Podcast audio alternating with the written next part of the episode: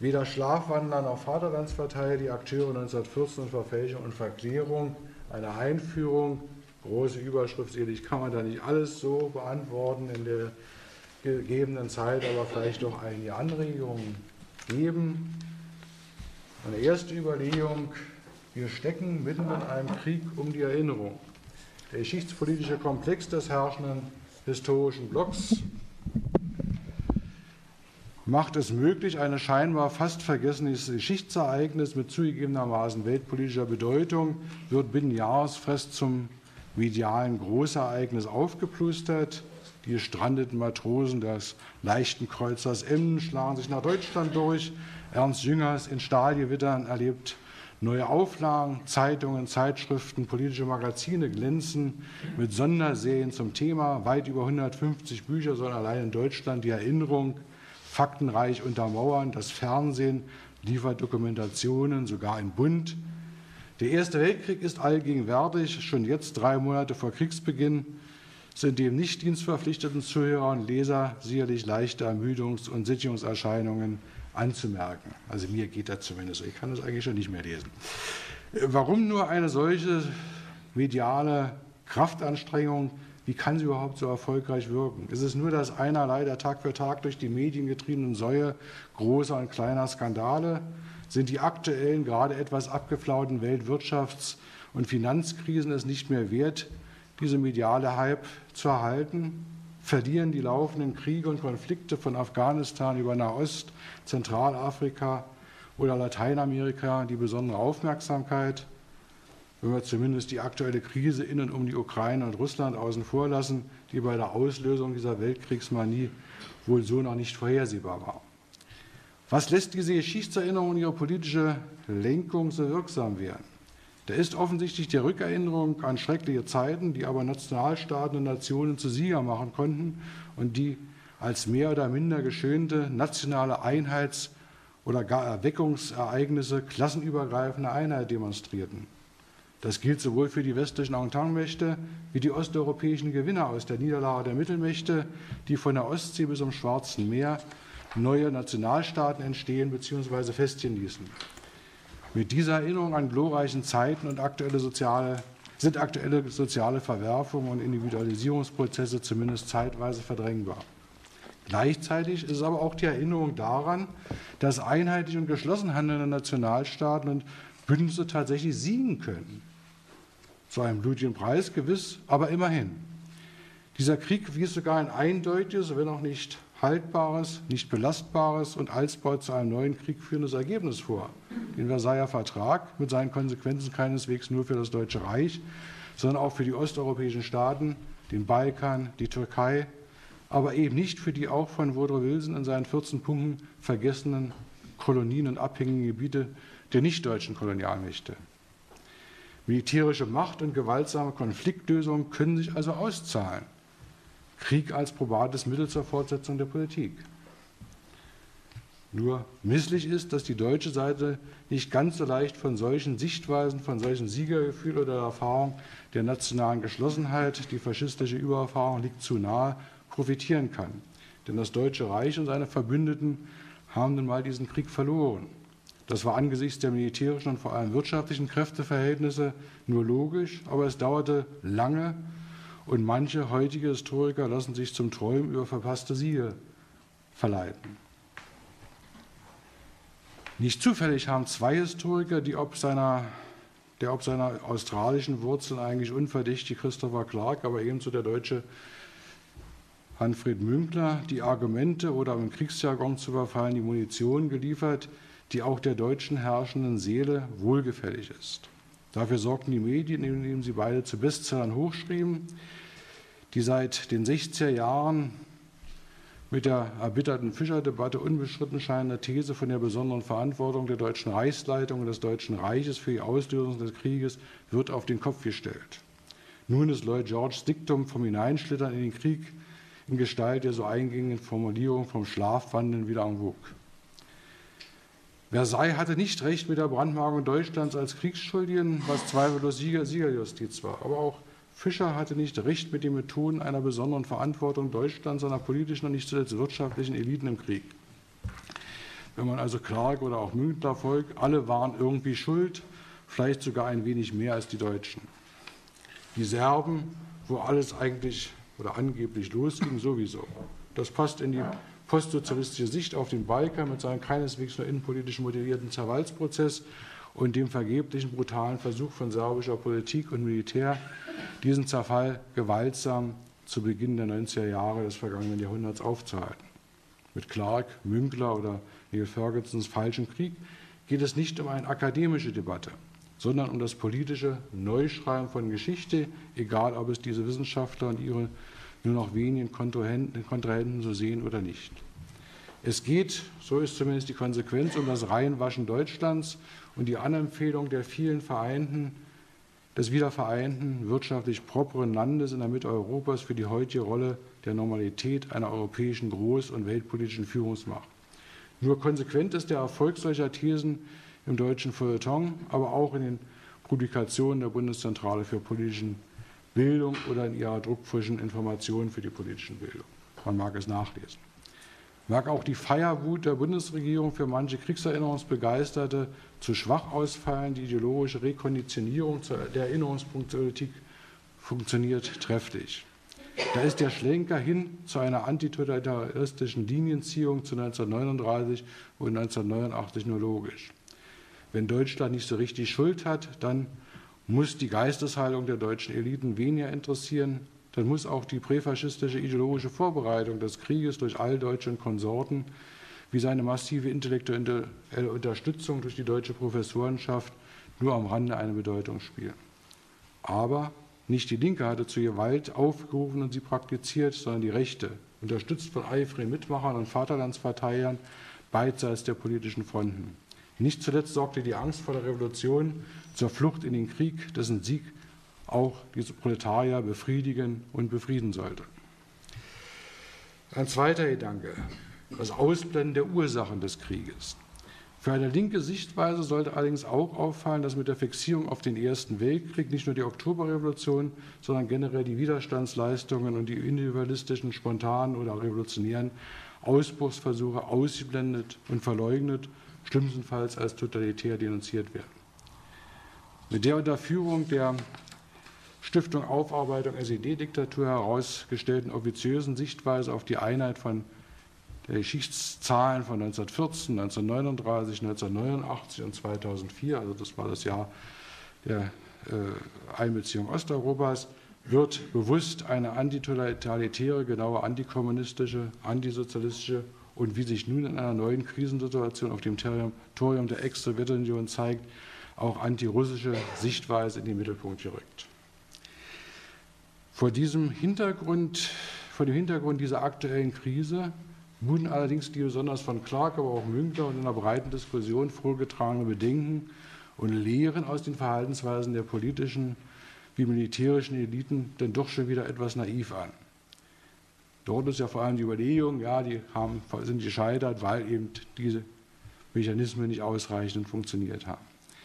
Unstrittig ist das handwerkliche Versagen dieser Eliten 1914, zumal bei der heute vorherrschenden Fokussierung auf die entscheidenden fünf Wochen zwischen dem 28. Juni und dem 1. August 1914, also zwischen dem Attentat von Sarajevo und der deutschen Kriegserklärung an Russland, unter dem Vorwind, einem russischen Angriff zuvorzukommen und so die SPD einbinden zu können. Denn der arme Angegriffene musste sich doch gegen die verhassten russischen Despoten wehren. Aber die Hoffnung auf die heute so genialen Krisenmechanismen, ob UNO, EU, NATO, OSZE, erweisen sich wieder erwarten oder wieder den realen Interessenlagen als wirklichkeitsfremd. Denn genau hier versagen oder desorientieren oder verfälschen die vermeintlich so zwingenden Argumente zu den Charaktereigenschaften der Akteure, die Laufzeiten der Telegramme, den Verzögerungen beim Dechiffrieren, der Harthörigkeit von Diplomaten oder der Vertrauensseligkeit der Potentaten gegenüber ihren Blutsverwandten. Es ging nicht um nationale Ehre, um Bündnistreue, um Erbfeindschaften. Es ging um Wirtschaftsinteressen, es ging um geopolitische Vormacht, es ging um Nationalismus und Chauvinismus, auch damals schon um Rassismus, nicht alleine gegen die Juden, sondern ebenso gegen die Slawen, wenn man die alten Texte sich anguckt. Das hat sich bis heute, bis in die Ukraine, nicht geändert. Nur die Kostümierungen sind sicherlich manchmal etwas anders, die Fahnen ebenso. Aber manche sind auch die identischen. So waren und werden Eliten sozialisiert und so sozialisieren sie ihresgleichen, ebenso wie die meisten Intellektuellen. So wurde die Bevölkerung durch Schule, Universität, Militär, Massenorganisationen und Medien manipuliert. Trotz aller Klassenkampfrhetorik und Friedensschwüre der Parteien der Zweiten Internationale, auch sie waren mehrheitlich nicht frei von diesem Sog der herrschenden Ideologie. Ein dritter Gedanke. Wir müssen uns offenbar mit der besonderen Aggressivität des zu spät gekommenen auseinandersetzen. In diesen Interessenlagen hatte Deutschland seit seinem Eintritt in die Geschichte als europäische Großmacht zugegebenermaßen mit dem Sturz Bismarcks dann deutlich verändert, seine besonders aktive Rolle entwickelt. Die politischen und wirtschaftlichen Eliten wollten die gewaltsame Herstellung der Einheit Deutschlands mit Blut und Eisen und dem Eintritt in das Stadium des Monopolkapitalismus für eine neue Rolle in Europa und der Welt nutzen. Für eine Führungsrolle natürlich. Wirtschaftliche Dynamik und reale Industrieproduktion waren das Standbein, eine starke, moderne, schlagkräftige Armee, vielleicht auch eine Flotte, das stets zum Tritt bereite, zunächst aber noch zögerliche Spielbeine in dieser Entwicklung. Hier gingen politische und wirtschaftliche Interessen der Eliten Hand in Hand. Hier kam es auch zu Übereinstimmungen zwischen Adel und Großbourgeoisie, aber auch zwischen den unterschiedlichen Gruppierungen der Großbourgeoisie, der alten und der neuen Industrie. Der Kaiser, seine Militärs, die großen Wirtschaftsführer wollten endlich Weltpolitik, wie man es damals nannte. Das hieß, sich mit Großbritannien, allerdings auch erst in zweiter Linie mit Frankreich und Russland zu messen, einzig die Einigkeit der Lage zwischen diesen Mächten und die wenig vertrauenserweckenden Verbündeten Wien und Konstantinopel, von Rom ganz zu schweigen, mussten Sorgen machen.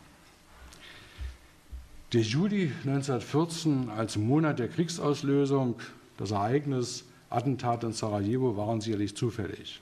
Allerdings passten sie in die Kette von Krisen in den ersten anderthalb Jahrzehnten des 20. Jahrhunderts mit den gleichen Akteuren, den gleich, der gleichen aktiven deutschen Politik in Richtung Krieg, bis dato immerhin, aber bis dato immer im letzten Moment mit einem noch nervösen Zurückzucken vor dem Sprung ins Dunkle. Es gab sicherlich keine zwangsläufige Entwicklung zum Krieg, auch andere Möglichkeiten zur Anpassung der Einflusszonen waren denkbar, wurden praktiziert, hätten vielleicht irgendwann in einem Erbfolgekrieg um die Restmassen von Osmanen oder Habsbürgern sich entladen können. Aber der Zwang zu imperialistischer Politik, nicht als Wahnpolitik, sondern als Sicherung wirklicher wirtschaftlicher Macht und Vormacht, als Profitsicherung und Expansion war unabwendbar. Hier ging es keinesfalls nur um eine konfrontative, auswechselbare politische Strategie, sondern um eine Ausdrucksform der Profitrealisierung und der imperialistischen Vorzeichen. Die brauchte vielleicht Kolonien, unbedingt aber neue Märkte und Rohstoffquelle, abhängige Gebiete, die Möglichkeit, anderen Staaten und Völkern den Weg zu diktieren. Hier war das Deutsche Reich als zu spät gekommene Großmacht bei allen Möglichkeiten seiner Industrie, aber auch den Grenzen seiner finanziellen Möglichkeiten zum Kapitalexport doch ein wenig im Nachteil. Selbst gegen Frankreichs äh, Banken, auf jeden Fall gegenüber Großbritannien und mittelfristig gegenüber den Vereinigten Staaten. Noch gab es allerdings auch keine Nuklearwaffen, die den Krieg zwischen den sie besitzenden Mächten zu einem unentrinnbaren tödlichen Armageddon machen würden. Es war ein vierter Gedanke ein imperialistischer Krieg aller Großmächte. Es gehört zu den Legenden, dass keiner geahnt hätte, auf was für einen Krieg man sich 1914 einließ. Die Militärs planten mit sträflicher Menschenverachtung wieder besseres mögliches Wissen den Krieg. Bei den Pazifisten hätten sie Schreckensbilder über die Folgen dieses Krieges, auch seine finanziellen Folgen nachlesen können. Der alte Engels, wie der Greise Moltke, der Ältere, also der Sieger des Krieges 70-71 hatten im letzten Jahrzehnt des 19. Jahrhunderts hellsichtige Einsicht in den Charakter, die Dauer, die Härte dieses Krieges. Die Verläufe der Konflikte seit dem Krimkrieg, dem US-Bürgerkrieg, dem Burenkrieg, dem russisch-japanischen Krieg und den diversen Kolonialkriegen hatten gezeigt, neue Waffen ändern das Kriegsbild. Das Verhältnis von Angriff und Verteidigung ebenso radikal, wie sie die Kluft zwischen Front und Hinterland beginnen aufzulösen und wie sie die Notwendigkeit einer totalen Mobilisierung der Gesellschaften und vor allem der Wirtschaft zwingend erforderlich machen. An all diesen Kriegen hatten Offiziere der Großmächte zumindest als Beobachter teilgenommen. Wer die Bibliotheken guckt, stellt fest, es gibt dicke Bücher darüber, die relativ realistisch beschreiben, was da geschehen ist. Nun, Schneid und straffe Führung sollten den Wandel ausgleichen. Die Heerführer wollten ihn austricksen, am drastischsten sicherlich in Gestalt des Stiefenplanes des Deutschen Reiches, der Deutschen Armee. Deutscherseits sollte aus diesem doppelten Dilemma, den realen Heeres- und Flottenstärken und auch den veränderten Kriegsbedingungen, die Flucht nach vorne der Ausweg sein. Noch sah sich die Truppe überlegen und deutscher Geist könnte einer Welt von Feinden standhalten. Oder anders ausgedrückt, die territoriale Aufteilung der Welt durch die imperialistischen Mächte könnte zugunsten Deutschlands vollzogen werden. Zu wenig Demokratie in Deutschland herrschte, der, äh, der, der Findungsprozess für diese Kriegsziele, von den Erzgruben von Bre bis zu den Weizenfeldern der Ukraine oder der Idee eines deutsch dominierten Mitteleuropa-Wirtschaftsblocks vollzog sich unter, den, unter den Eliten als zutiefst demokratischer Vorgang. Und das fast bis zum Ende des Krieges. Hervorzuheben sind die Eile und Zielstrebigkeit Deutschlands auf dem Weg in den Krieg, die besonders aggressive Kriegsführung vom Überfall auf das neutrale Belgien und Luxemburg, dem Giftgeinseinsatz über den uneingeschränkten U-Boot-Krieg bis hin zur Ausbeutung von Zwangsarbeitern aus Belgien oder den eroberten Gebieten von Oberost. Trotzdem tat Deutschland nur das, was auch die anderen wichtigen Kriegsgegner praktizierten und anstrebten eine Neuverteilung der zu unterwerfenden Gebiete, die Übernahme von Rohstofflagern, das Öffnen neuer Märkte. Deutschland in Versailles den schwarzen Peter des Kriegsschuldigen zuzuschieben, war wenig gerecht. Alle Imperialisten wollten das Gleiche. Und doch bleibt die besondere Rolle Deutschlands, die sich spätestens mit dem in Versailles vorprogrammierten Revanchekrieg 1939 nur zu bestätigen schien. Bei allen Interesse für die Feinheiten der Juli-Tage. Es ging um imperialistische Interessen, egal ob nationalistisch, rassistisch oder religiös begründet. Imperialismus war keineswegs nur eine auswechselbare politische Strategie vergangener Jahrzehnte, wie heute Historiker glauben machen und auch manche Linke angesichts der marxistischen, galinistischen Autorenschaft meinen, betonen zu müssen. Das Fatale für Linke besteht eigentlich darin, dass die Analyseinstrumentarien mit den Studien des Liberalen John Hobson, des Sozialdemokraten Rudolf Rilverdings den Akkumulationstheorien von Rosa Luxemburg, auch in manchen Analysen Karl Kautskis schon vorhanden, scheinbar auch die theoretische Grundlage für die Antikriegspolitik der Zweiten International zu sein schien. Und damit sind wir bei dem letzten Problem, was ich hier nochmal vorstellen kann, das Verhängnis des Linkenversagens. Das größte Phänomen war, und das durfte für Linke desillusionierend sein, das Versagen der linken Parteien. Der Bruch in diesen, in der Kriegsfrage und die Trennung zwischen staatstragenden, vermeintlich reformistisch-revisionistischen und Antikriegsaktivisten, letztlich oft revolutionären Kräften war die Folge. Dabei war dieses Umschwenken der Parteien, mit Ausnahme der Bolschewiki und ihrer bulgarischen Gesinnungsgenossen, ein Prozess, der in Parlamentsfraktionen und Vorständen begann. Vor allem war es ein Vorgang, der nicht erst 1914 einsetzte. Er hatte eine Vorgeschichte in der Hinwendung der Linken zu einer staatstragenden, staatsgestaltenden Rolle, auch zu einer besonderen Verantwortung für eine demokratischer zu gestaltenden, aber effektiveren Armee zur Verteidigung des Landes. Trotzdem in den letzten Julitagen 14 folgten im Deutschen Reich mindestens 750.000 Arbeiter, vor allem Sozialdemokraten, im Aufruf des SPD-Parteivorstandes zur Antikriegskundgebung.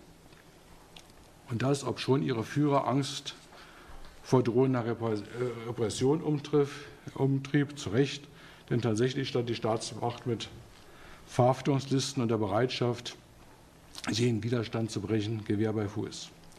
Dennoch eine massive Antikriegsbewegung, gar ein Generalstreik, gar eine konzertierte Aktion etwa deutscher und französischer Arbeiter hätte wohl die politische Führung zumindest zögern lassen, die, äh, die Kriegskarte auszuspielen. Stattdessen gingen die Linken, ihre Führer und die meisten Mitglieder wie einfache Arbeiter in die Falle. Unser Land wird angegriffen, wir müssen zu den Waffen eilen und zusammenstehen in einem Burgfrieden unter deutschen Vorzeichen, in einer Union Sacrée, einer heiligen Union in Frankreich, vergleichsweise in fast allen Ländern. Dass die deutsche Reichsleitung bewusst das eigene Volk, vor allem die SPD, täuschte, indem sie den Popanz eines russischen Angriffs heraufbeschwor und so die Sozialdemokratie die bereitwillig mit ihren äh, Führern einfing, gehört zu den Konsequenzen einer Politik, die schon seit Jahren ihre Prinzipien preisgab. Statt eines Generalstreiks führen wir für das preußische Wahlrecht einen Krieg. so der SPD-Abgeordnete Ludwig Frank, der wenige Tage später als Kriegsfreiwilliger fiel. Er irrte. Die Linke zerstritt sich in unterschiedliche Flügel. Der Bruch zwischen den staatstragenden Sozialdemokraten und einem radikaleren linken Flügel, der sich dann teilweise in kommunistische Parteien organisierte, sollte sich nicht als Kriegsepisode, sondern als Dauerschisma der Linken erweisen. Die Zugeständnisse der herrschenden Klassen ihrer Eliten blieben trotz der Loyalität der meisten linken Parteien bescheiden. Ohne Kampf waren weder Parlamentarismus noch Sozialismus zu bekommen. Die radikale Antikriegslinke lernte langsam aber sicher, der Hauptfeind steht im eigenen Land. Wohl nicht zufällig wurde diese Auseinandersetzung beim heutigen Umschreiben der Geschichte weitgehend verdrängt. Was scheren die unorganisierten, spontanen wie organisierten Widerstandsformen, wenn sie über die Weihnachtsverbrüderung von 1914 hinausgingen? Dabei gab es zunehmend auch organisierten Widerstand, in Deutschland vor allem, aber nicht allein von der Spartakusgruppe der USPD von Liebkirch und Luxemburg geprägt. Große Streiks, vor allem 1916, Auseinandersetzungen 1917, die großen Streiks 1918 waren Reaktionen auf das Elend der Heimatfront, sind Echo der russischen Revolution, waren affektive Ablehnung des Krieges und der bestehenden Ordnung. Hier gelang es auch den staatstragenden Mehrheitssozialdemokraten, so in den Januarstreiks in Deutschland oder Österreich, nur noch mühselig die Massen bei der Kriegsfahne zu halten und auf den Frieden zu vertrösten. In Russland, wie wir wissen, machten die Bolschewiki Lenins ernst. Es sind die Gewehre umzudrehen, allein eine Revolution in Richtung Sozialismus könne den Ausweg bringen. Brot, Land, aber vor allem Frieden waren ihre erfolgreichen Losungen. Sie siegten, wurden in ihrer Friedenssuche von den Deutschen ausmanövriert, steckten bald im Krieg mit äußeren und inneren Feinden und bekamen keinen Frieden. Ihre Gesellschaft blieb auf Dauer einem Krieg geborener Versuch, der nie seine Geburtsbedingungen abstreifen konnte in einer Welt der Systemkonfrontation. Gerade aus dieser Konstellation heraus ist es wichtig zu erinnern, das Umschwenken der Sozialdemokratie auf die Vaterlandsverteidigung war nicht unvermeidlich, aber Folge kleiner, stets gut gemeinter Schritte des Anpassens und des Verändern Wollens für die bestehende Gesellschaft, auch für ihre Armee. Der Weg in die Hölle des Krieges war auch hier mit guten Vorsätzen gepflastert. Zugleich erwies sich die heilige Parteidisziplin als so wichtig für das geschlossene Umschwenken der Linken auf den Kriegskurs. Der Chorvorsitzende der SPD, Hugo Hase, ein Kriegsgegner, sah sich in der Pflicht vor dem Reichstag am 4. August eigentlich gegen seine Überzeugung, die Unterstützung der SPD für den Krieg zu begründen. Der Antimilitarist Liebknecht unterwarf sich wie seine Gesinnungsgenossen ebenfalls dieser Disziplin.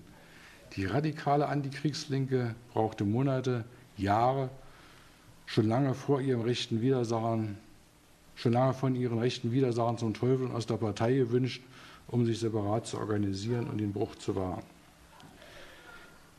Und darüber hinaus gab es den vielfältigen individuellen und kollektiven Widerstand gegen die Kriegspolitik bei allen kämpfenden Staaten und Armeen, worüber hier heute von unseren Referenten zu berichten sein wird und gemeinsam zu diskutieren sein wird.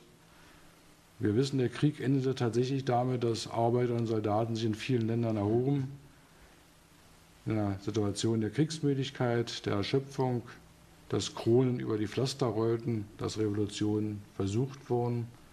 Und wir kennen auch die längerfristigen Resultate. Das vielleicht nochmal so als einleitende Überlegungen für unsere heutigen Beratungen. Vielen Dank.